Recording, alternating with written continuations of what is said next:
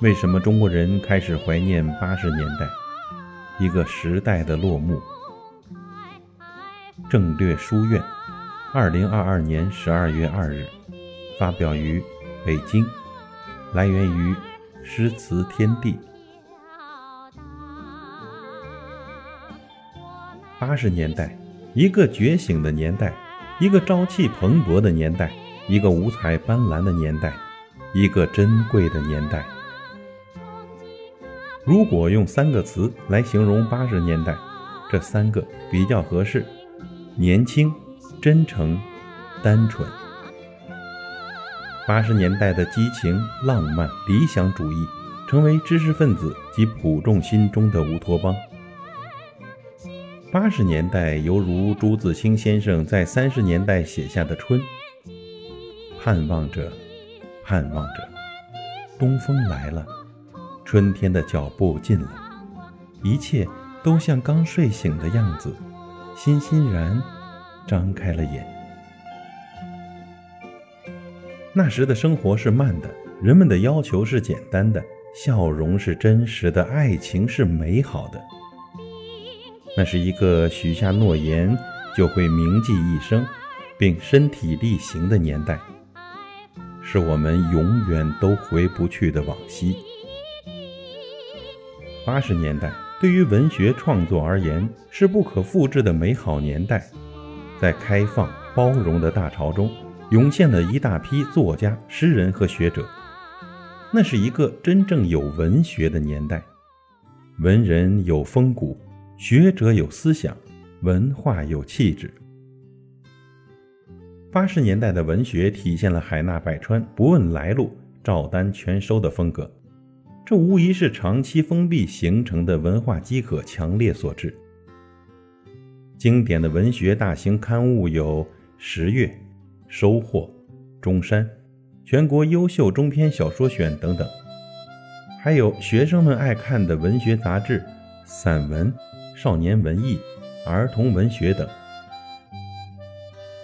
从伤痕文学、反思文学到改革文学，涌现了贾平凹。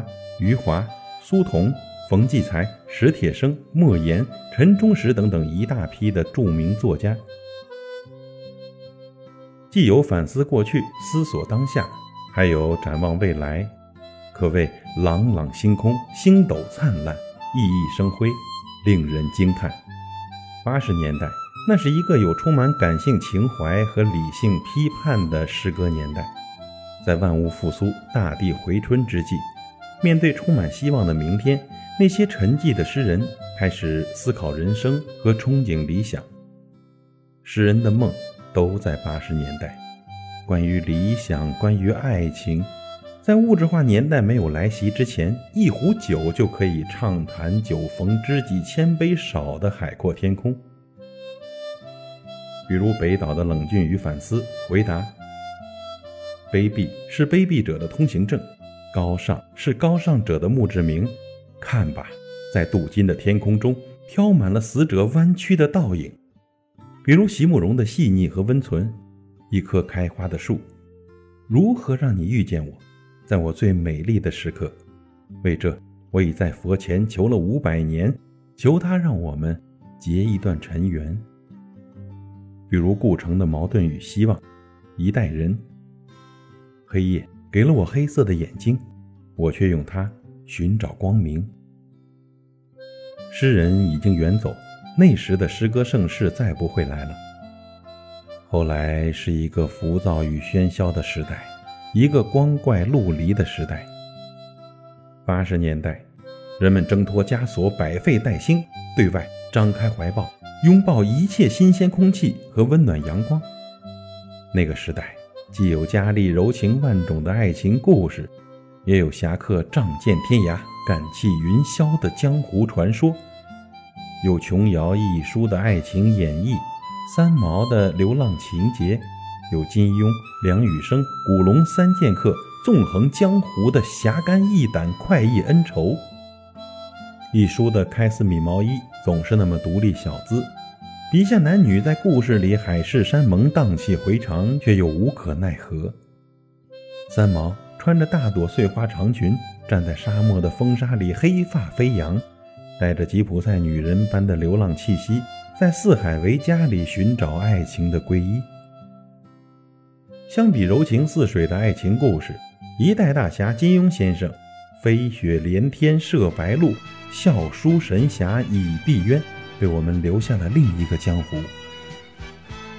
有人说啊，凡是有华人的地方，就有金庸的武侠小说。金庸的魔笔写透人生，那些故事人物，在某种程度上潜移默化中塑造了我们最朴素的正义观和爱情观。许多国人最朴素的侠义观，来自于金庸的江湖。有人曾问金庸，人生应如何度过？金庸答：大闹一场，悄然离去。金庸说：大侠我不敢当，但我喜欢那些英雄。英雄代表了人间的正气和担当。改革开放的八十年代，尤其需要大刀阔斧的英雄们。八十年代，影视剧同样闪耀着理想和人性的光辉。这一时期，不仅内地诞生出了一些精心制作的电影电视剧，同时从日本、欧美、港台等外部引进很多经典的影视片，成为八十年代人们业余生活中巨大的精神享受和美好的记忆。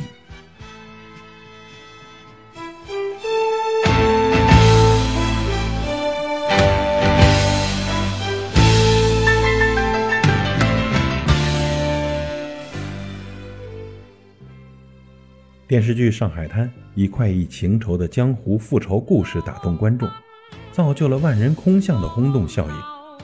黑帽、风衣、白手套、白围巾的经典许文强形象，潇洒阳刚，成为无数少女的梦中男神。梳着麻花辫的冯程程，少女娇羞中带着俏皮，爱憎分明，清纯坚强，成为很多人那个纯真年代最美好的记忆。周润发、赵雅芝、吕良伟等演员的精彩表演，使得跌宕起伏的上海滩爱恨情仇演绎的扣人心弦。叶丽仪演唱的那首回肠荡气的主题歌，更是让上海滩成为了典范之作。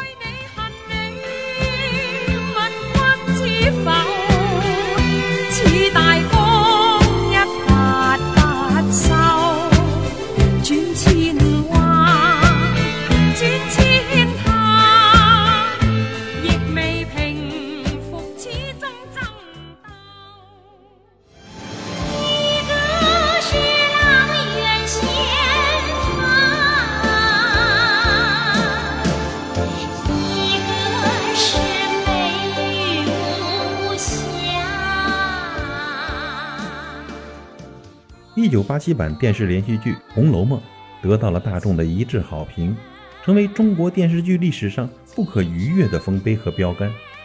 陈晓旭、欧阳奋强、邓婕等演员精湛投入的表演，至今无人超越。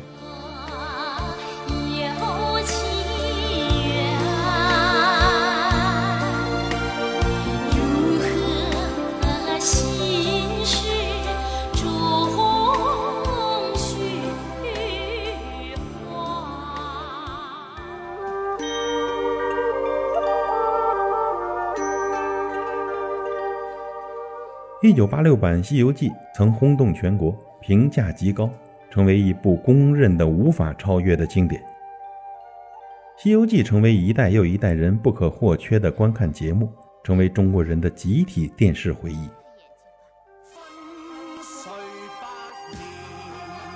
霍元甲，一部由香港出品、引入大陆的电视剧，讲述了清末武人霍元甲武功超群。不畏外敌强暴，在武术上痛击敌人，为国争光的英勇故事。这部影片和另一部《陈真》可谓是姊妹篇，都是这类反映国人不畏外来强敌、可歌可泣的英雄故事，大大激发了人们朴素的爱国主义情怀。这些作品过去了几十年了，现在拿出来依然可以吊打现在的电视剧，倾注过心血和真诚，终将成为一代经典。历来强盗要侵入，最终必送命。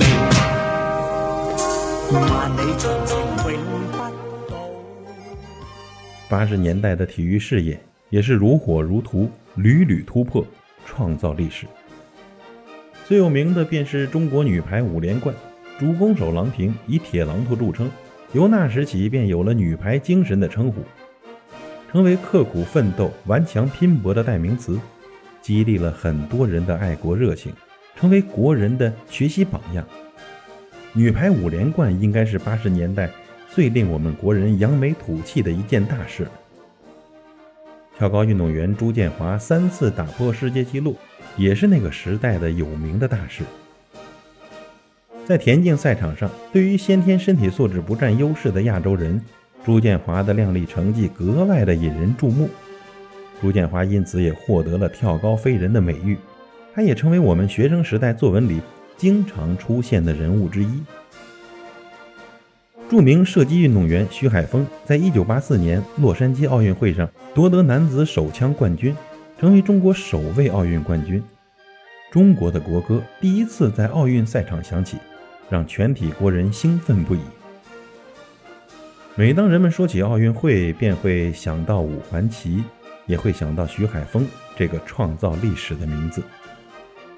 另一位名字响彻奥运会的，那就是被誉为“体操王子”的李宁。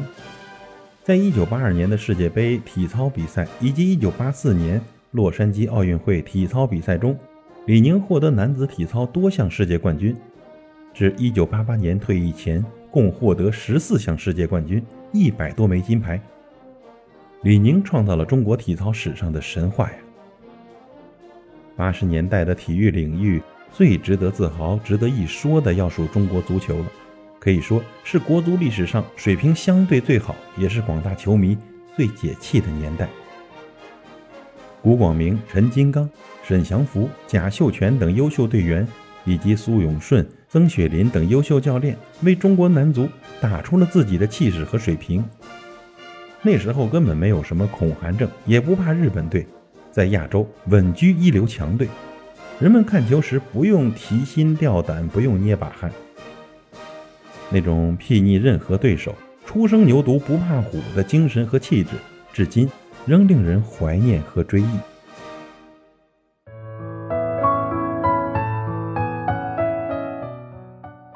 八十年代改革开放初期，流行音乐领域敞开了怀抱，接纳来自世界八方之风。尤其港台的流行音乐极大丰富了大陆的流行歌坛，也推动了大陆原创音乐的生长和发展。港台的流行音乐像股清新的风，吹遍内地的大街小巷，强烈的契合了年轻人追求个性的内心情绪。大江南北。手提式录音机播放的流行音乐，让人们如沐春风，如醉如痴。那个时代，年轻人最时髦的标准形象是一身牛仔或者喇叭裤，带花的白衬衫，爆炸头，一副太阳镜，嘴里哼着当时最流行的音乐。流行音乐的花园里，大陆及港台犹如三朵绽开的花，争奇斗艳，交相辉映，缤纷多彩。影响最大的首推台湾的邓丽君，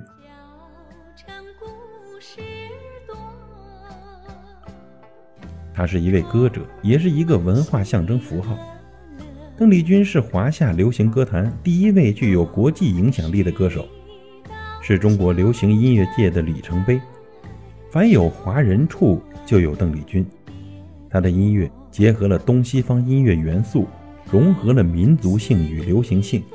甜美的个人形象，温柔熨贴的声音，为他创造了独特的演唱风格，对后世影响巨大。如今再听他的歌呀，仿佛在软语的歌声与记忆中摇摇晃晃，重回那个年代，令人回味悠长。